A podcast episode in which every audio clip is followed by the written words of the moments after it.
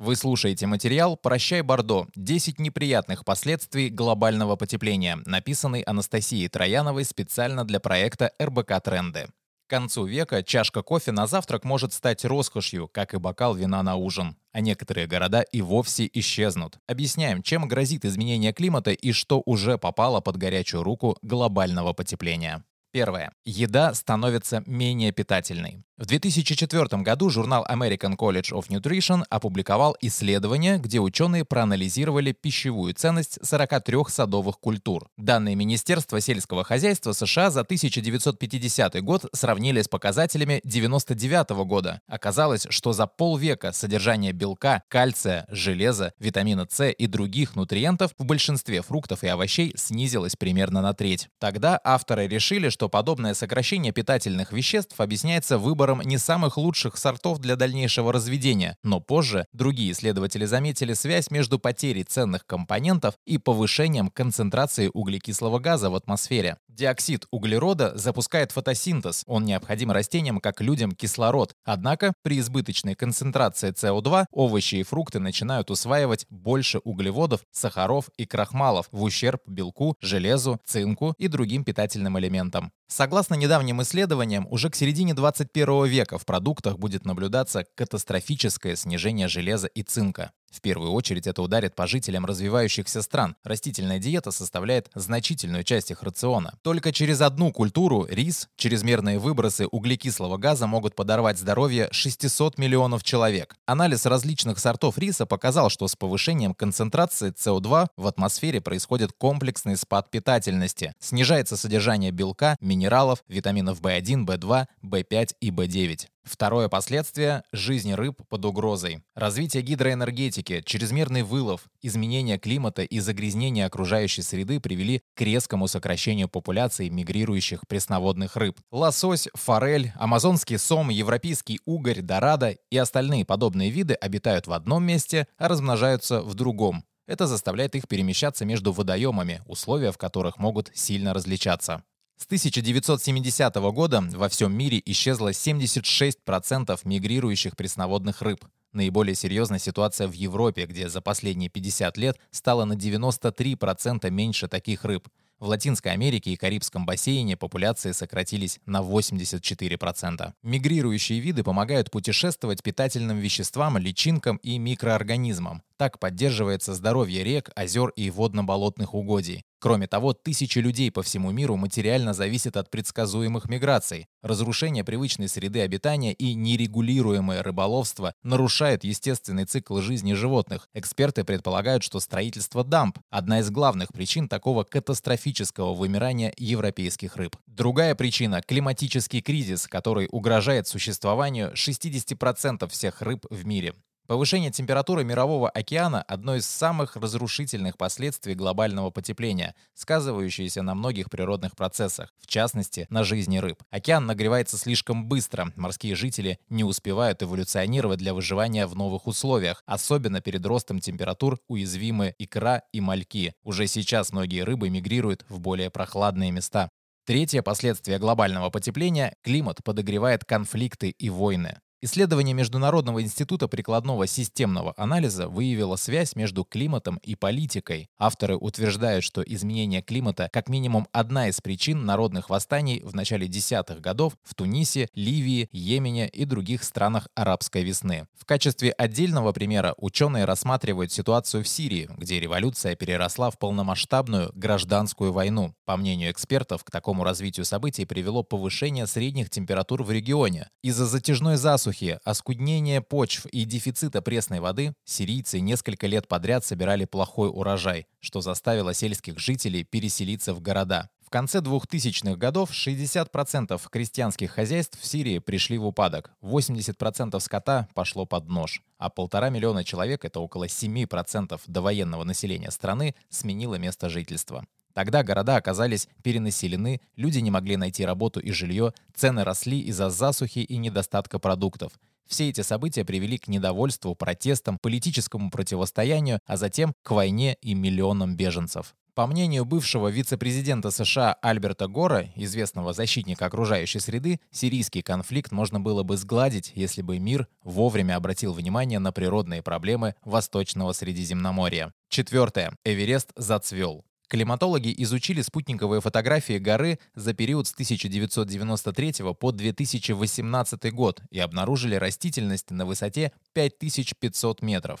Склоны, которые из-за крайне низких температур ранее считались непригодными для жизни растений и животных, в последние 13 лет стали активно покрываться травами и кустарниками. Еще два десятилетия назад субнивальная зона, переходная область между густой древесной растительностью и вечными льдами, находилась ниже, а теперь поднялась почти на тысячу метров вверх по склонам Эвереста и других высочайших вершин Азии. Исследователи считают, что этот феномен напрямую связан с глобальным потеплением и увеличением концентрации углекислого газа в атмосфере. Компьютерное моделирование показало, что растения продолжат взбираться вверх, но как это скажется на жизни региона, пока не ясно нужны дополнительные исследования. Растения могут и способствовать таянию ледников и замедлить этот процесс. Так или иначе, появление трав, мухов и кустов на новых высотах Гималаев в ближайшем будущем повлияет на гидрологический режим речных систем Азии, берущих начало в этих горах и снабжающих водой почти полтора миллиарда человек. Пятое. Острова уходят под воду.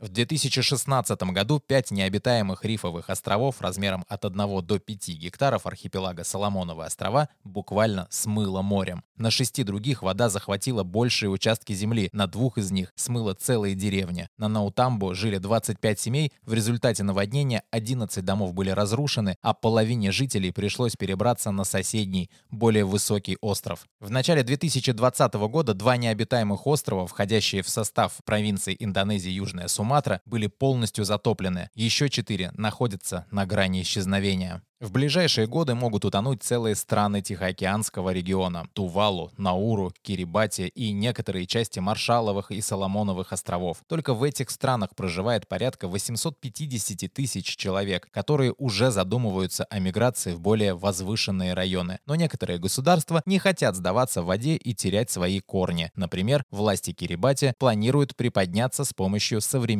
технологий. Шестое. Найти истину в вине будет сложнее. Климатический кризис сильно ударит по Средиземноморью. Согласно отчету компании McKinsey, в Италии, Португалии, Испании, а также в некоторых регионах Греции и Турции количество осадков в теплый сезон уменьшится на 10% к 2030 году и на 20% к 2050. К середине 21 века засуха может сохраняться в этих районах не менее 6 месяцев в году. Многие страны будут испытывать острую нехватку воды, а уже сегодня водный стресс чрезвычайно высок в Марокко и Ливии. Все это повлияет на туризм и сельское хозяйство. Основной удар стихии придется на винодельческие районы, поскольку виноградные лозы капризны и чувствительны к колебаниям температуры и осадков. Определенные сорта перестанут расти там, где они процветают сейчас. Например, Мерло из Бордо к 2050 году может пропасть. При таких условиях к середине века в Италии, Испании и Португалии винное производство может сократиться в несколько раз. Эксперты заявляют, что Средиземноморью стоит немедленно немедленно разработать план по адаптации к будущим изменениям. В противном случае климатический кризис лишит сотни миллионов людей привычного уровня жизни, а мировую экономику – триллионов долларов. Седьмое последствие. Эспрессо, капучино и латте станут новой роскошью. Изменение климата наложит свой отпечаток и на производство кофе. К 2050 году территории, пригодные для выращивания кофейных деревьев, сократятся вдвое. Также есть риск, что к 2080 годам это растение может полностью исчезнуть в дикой природе. Условия для выращивания кофе весьма специфичны. Ему нужна стабильная температура от 17 до 23 градусов Цельсия и обильные осадки. В особенности капризна арабика, на долю которой приходится 70% мирового производства кофе. Латинская Америка – передовой регион по кофейным плантациям плантациям, сильно пострадает от жары и засухи, деревья погибнут, сократится не только общий объем урожая, но и его видовое разнообразие. Эфиопии, Кении, Вьетнаму, Индонезии тоже не удастся уйти от высоких температур и недостатка влаги.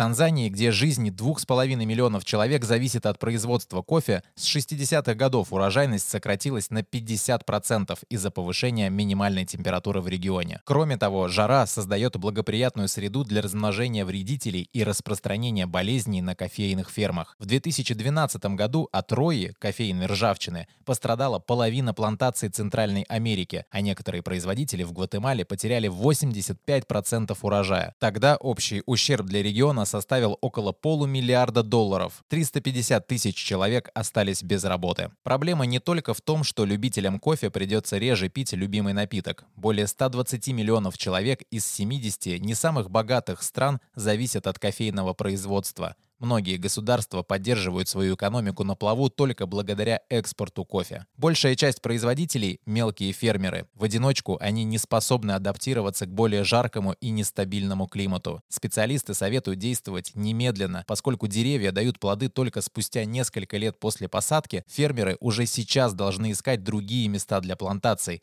подальше от экватора. Восьмое. Для зимней Олимпиады будет слишком тепло.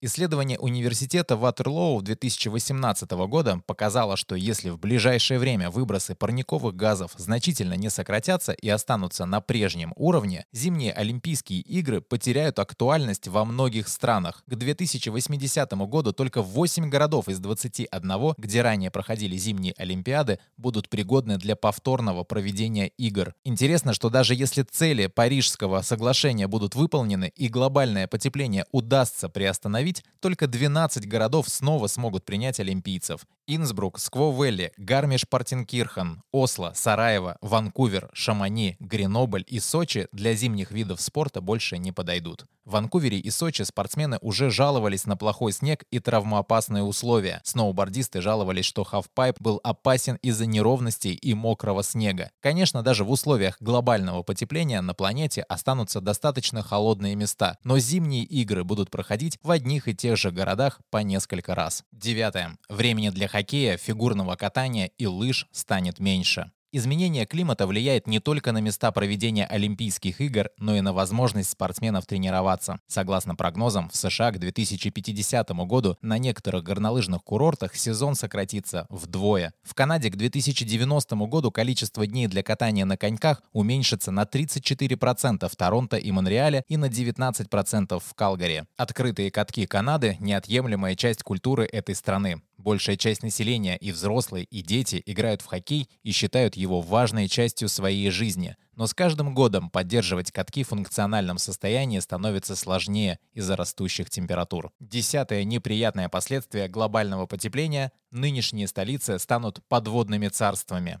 Мы уже говорили о затоплении островных государств, но эта судьба уготована и некоторым континентальным странам. Исследователи представили, как будет выглядеть планета, если весь лед на полюсах и горных вершинах растает. По оценкам ученых, в этом случае уровень мирового океана поднимется на 216 футов, это примерно 65 метров. В Европе помимо Лондона и Венеции под водой окажутся Дублин, Брюссель, Амстердам, Копенгаген, Стокгольм, Рига, Хельсинки и Санкт-Петербург. Стамбул затопит, а Черное и Средиземное моря сольются в одно. Манаус, столица бразильского штата Амазонас, станет даже не прибрежным городом, а подводным. Такая же судьба ждет Буэнос-Айрес и даже Асунсьон, столицу Парагвая, которая сейчас удалена от берега на сотни километров. Читайте и слушайте новые материалы РБК Трендов на сайте и в одноименном телеграм-канале.